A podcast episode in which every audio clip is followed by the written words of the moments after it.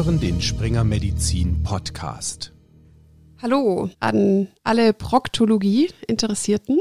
Vielleicht erinnern Sie sich noch an eine unserer letzten Folgen, in der ich mit Dr. Katharina Schulte-Eversum gesprochen habe. Sie ist Leiterin der Sektion für Proktologie am Krankenhaus der Bethanien Stiftung in Mörs. Es ging unter anderem um das Imageproblem des POs und dass sich daher viele Betroffene erst sehr spät mit Symptomen um den Anus vorstellen. In dieser Folge wollen wir Dr. Schulte-Eversum in einer proktologischen Sprechstunde begleiten.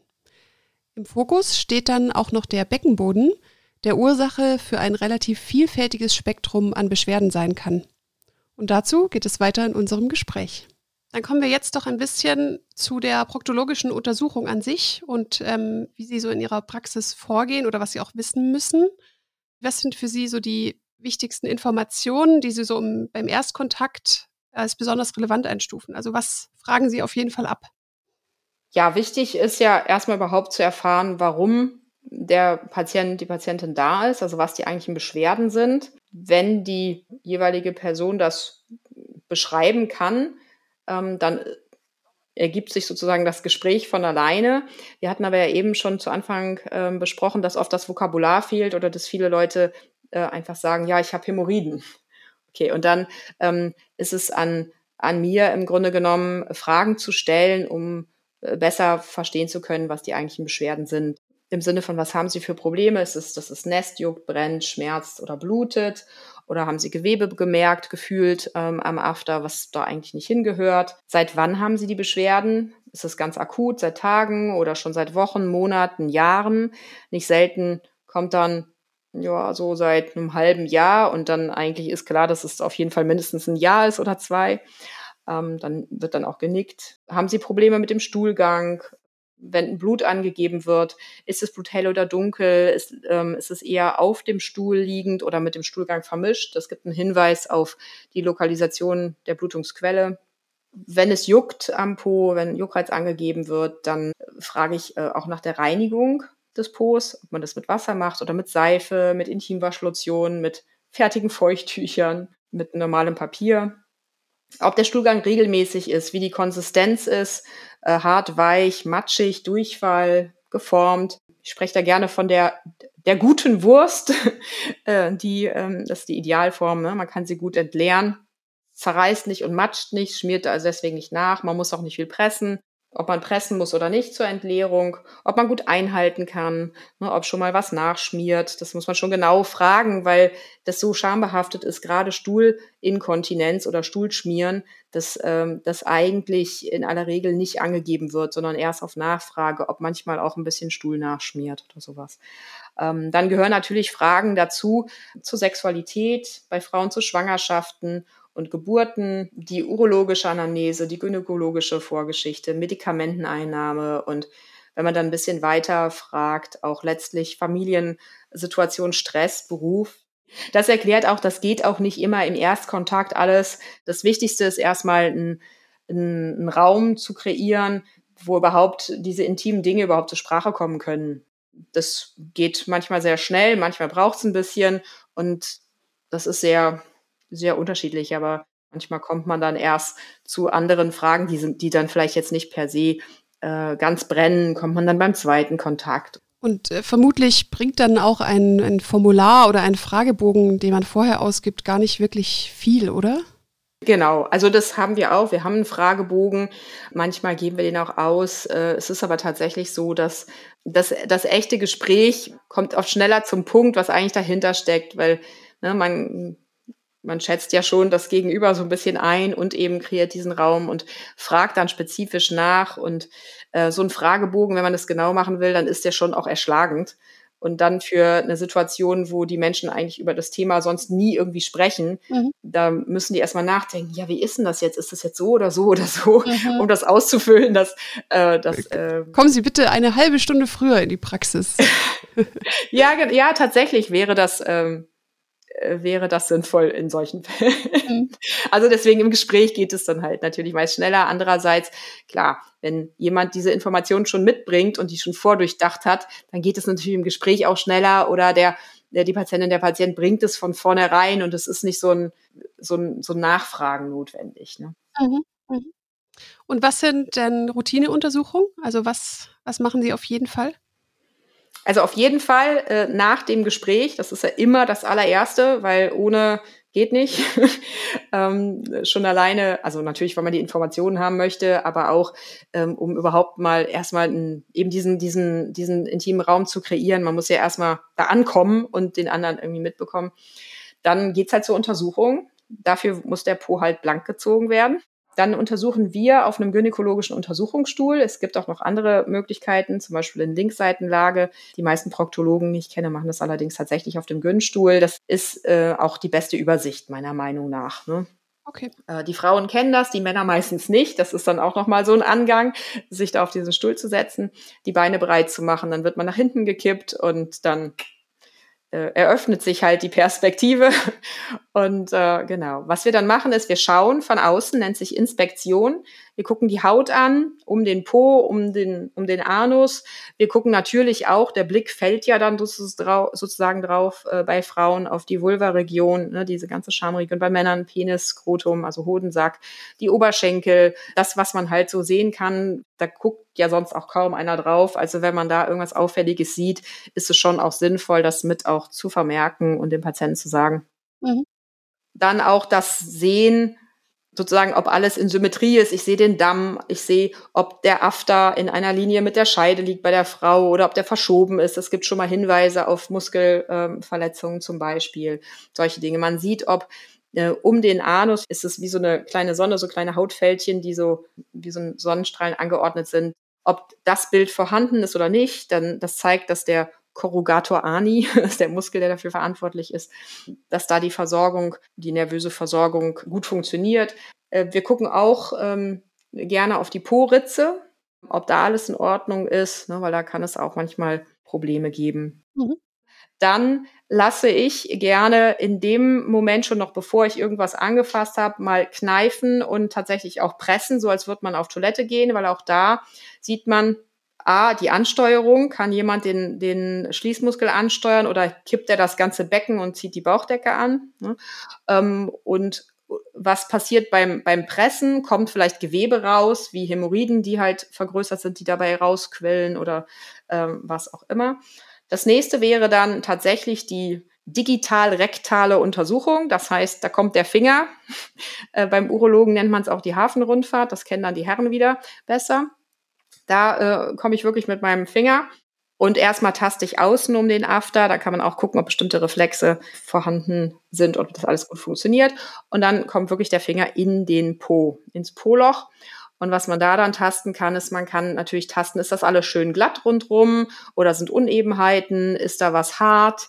Ja, man kann ähm, gucken, auch da die Kneifkraft des Schließmuskels, ne, wenn ich dann nochmal kneifen lasse, ist es gut. Ich kann tasten, sind muskuläre Verspannungen irgendwo. Ich kann gucken, ob irgendwo was schmerzhaft ist, wenn ich Muskel so ein bisschen dehne, da an den Ansatzstellen zum Knochen. Und das kann so für Verkrampfungen ähm, sprechen.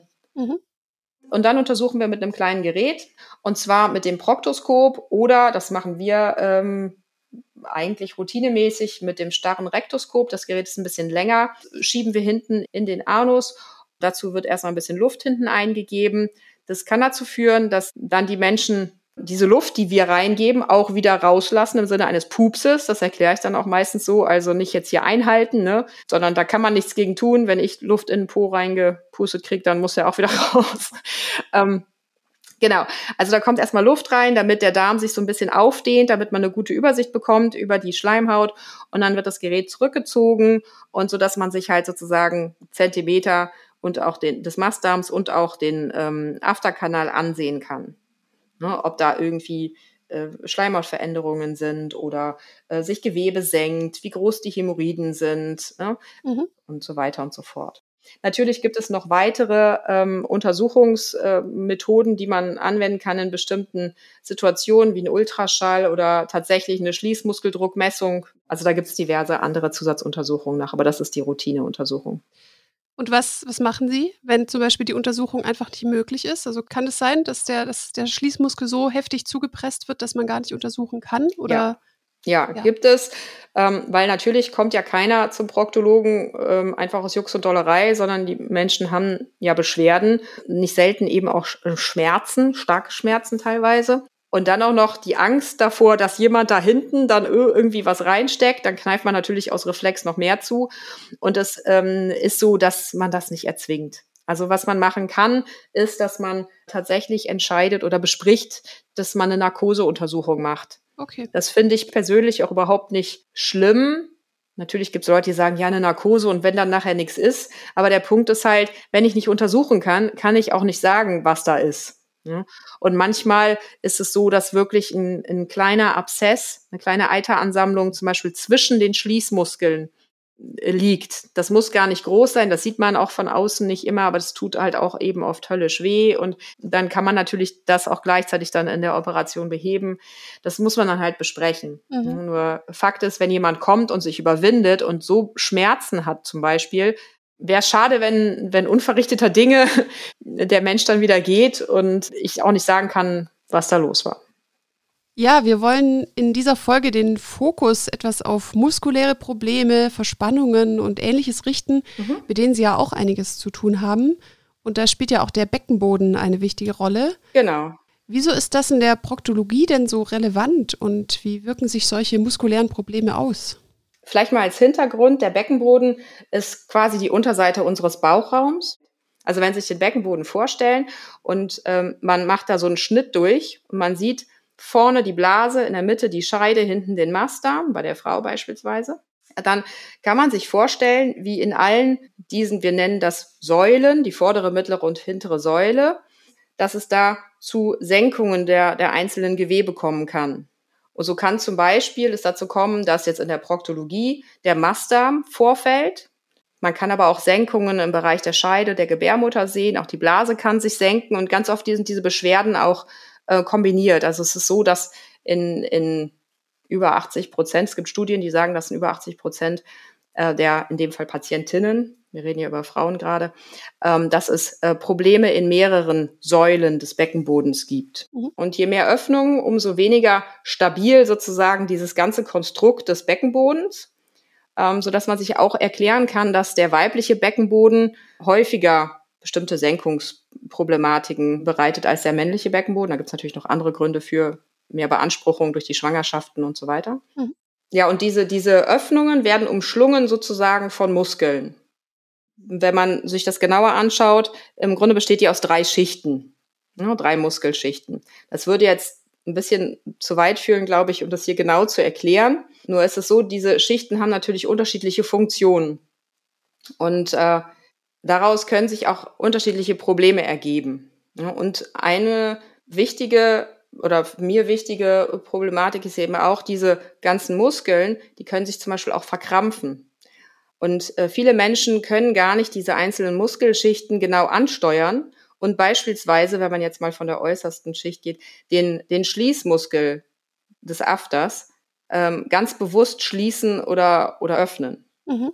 Und es gibt halt Menschen, die häufig und lange Schmerzen im Bereich des Beckenbodens haben. Mhm. Das kann halt zu Unterbauchbeschwerden für ein Ziehen im Penis oder in der Blasenregion, so als hätte man fast wie so eine Blasenentzündung, nur dass man, wenn man untersucht, da keine Entzündung findet. Ähm, bei Frauen äh, in der Schamregion, Schmerzen beim Geschlechtsverkehr, nennt sich Dyspareunie. Ähm, beim Mann werden derartige Beschwerden oft auch als chronische Prostatitis bezeichnet, wenn die beim Urologen in Behandlung sind. Dann gibt es Schmerzen in der Steißbeinregion, die oft auch durch Verkrampfungen meiner Ansicht nach äh, mit entstehen, weil diese Muskeln, über die wir äh, eben sprachen, die Beckenbodenmuskeln, die setzen ja an, an Strukturen an, unter anderem hinten an der Steißbeinspitze und äh, an anderen Beckenbodenknochen. Und so kann es da halt eben auch zu Schmerzen kommen. Dann bin ich jetzt sehr gespannt auf den Fall. Genau. Herr S., 67 Jahre, stellte sich vor, weil er in letzter Zeit immer wieder so ein Kribbelgefühl im After, also innen drin, äh, verspürt hat, so als ob sich da was bewegt. Er war beim Hausarzt, der hat ein paar Mal auch schon Würmer ausgeschlossen.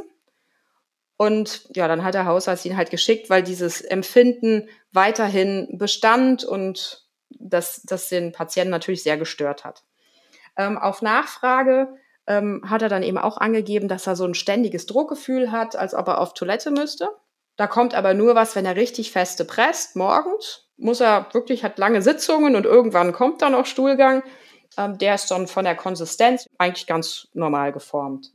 Auf weitere Nachfrage berichtet er dann, also ich fragte dann mal, haben Sie noch andere Beschwerden, ähm, dass er fünfmal im Jahr immer ganz plötzlich so richtig starke Schmerzen bekommt, so Krämpfe unten im, im Afterbereich, im Beckenboden, die so fünf bis zehn Minuten anhalten. Und das Ganze hat er seit Jahren. Ähm, außerdem hat er immer so einen Blasendruck, als müsste er Wasser lassen. Beim Urologen ist er auch schon in Behandlung wegen einer äh, Prostatavergrößerung, aber ohne, dass er jetzt da irgendwelche Medikamente oder sowas äh, bekäme.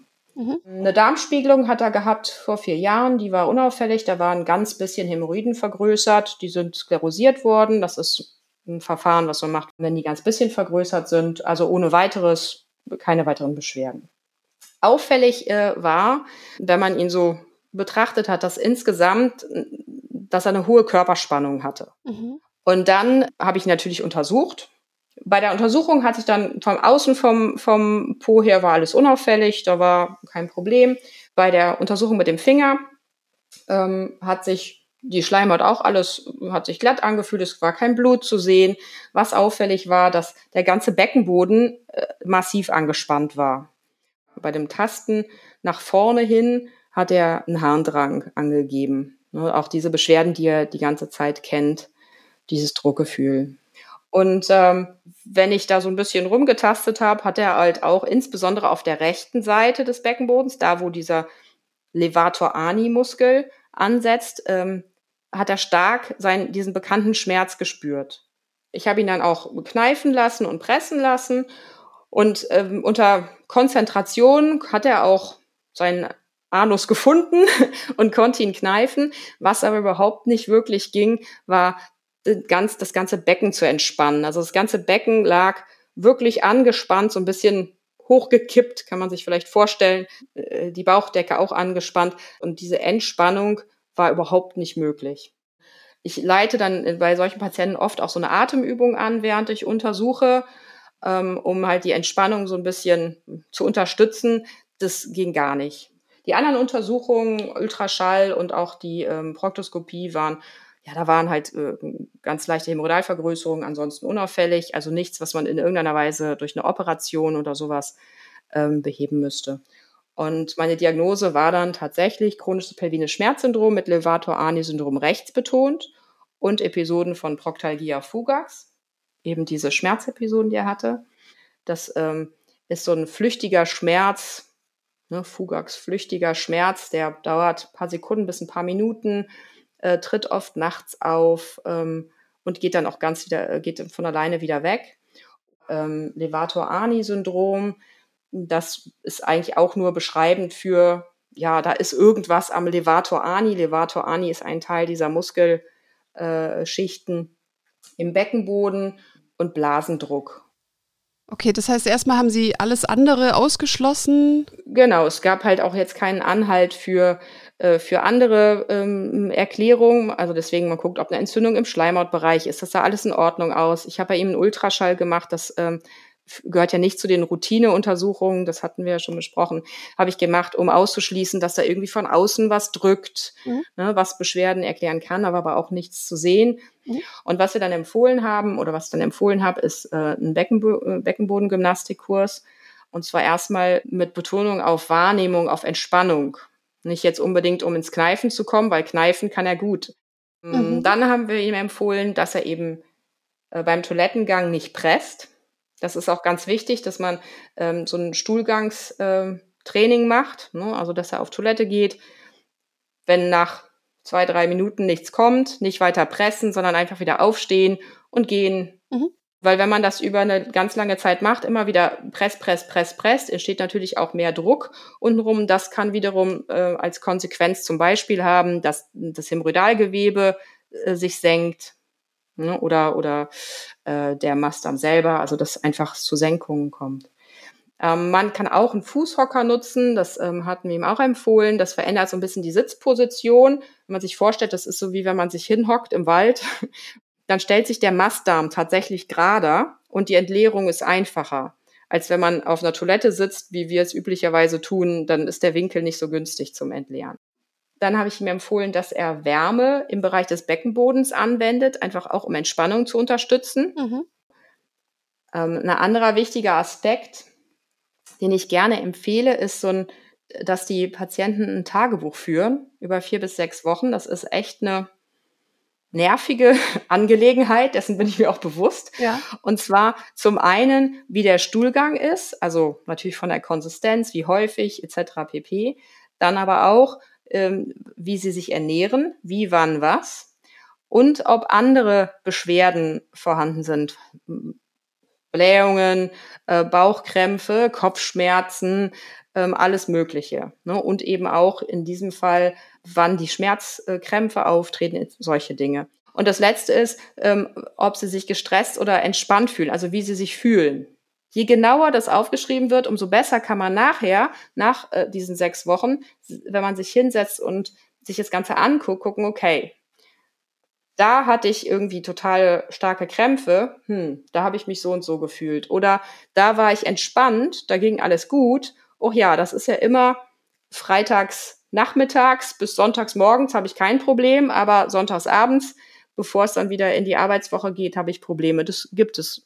Ne? Und dass man einfach auf, auf die Spur kommt, äh, was, hin, was dahinter steckt. Ne? Man kann auch fragen, mh, hm, ja, seit wann bestehen die Beschwerden denn und manchmal können Menschen das genau beschreiben, seit fünf Jahren. Und dann frage ich, okay, was war denn fünf Jahr, vor fünf Jahren in ihrem Leben? Dann gucken die meisten ganz verdutzt, ja, nö, nix, ja, weiß ich nicht. Und wenn man dann so ein bisschen dranbleibt und das Ganze erforschen lässt, ähm, häufig gibt es irgendwas, was im Leben passiert ist.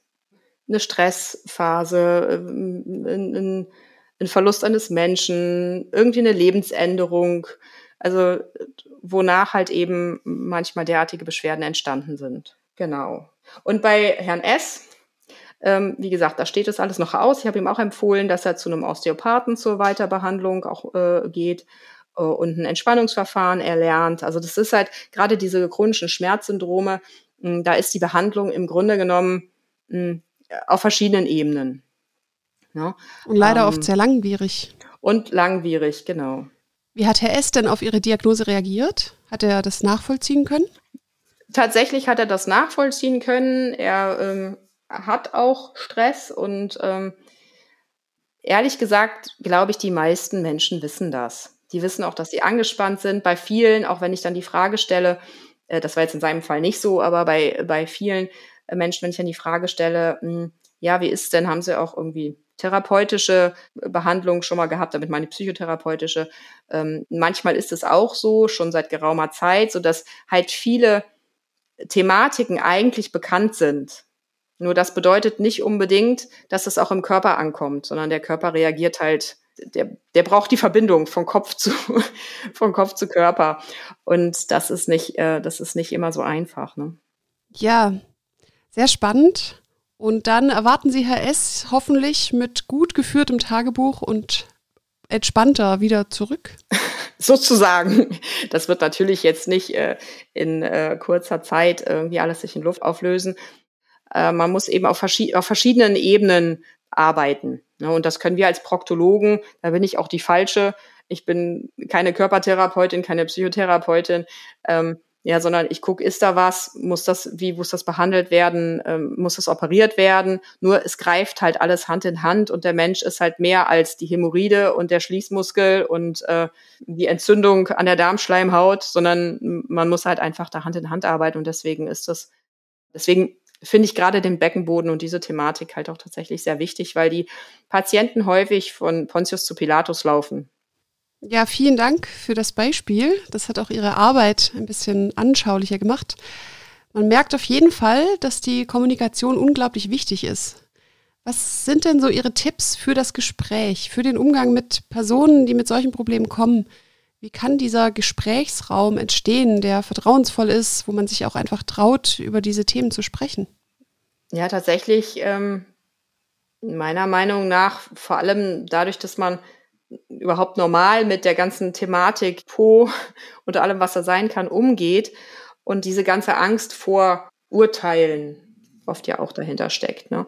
Und dass, ähm, wenn ich mich als Untersucher oder als Arzt, Ärztin irgendwie schäme oder äh, dann überträgt sich das schon auch auf den, auf den Patienten und auch auf diese, auf die Gesamtsituation. Mhm. Da braucht es halt je nach Mensch unterschiedliche Dinge zu.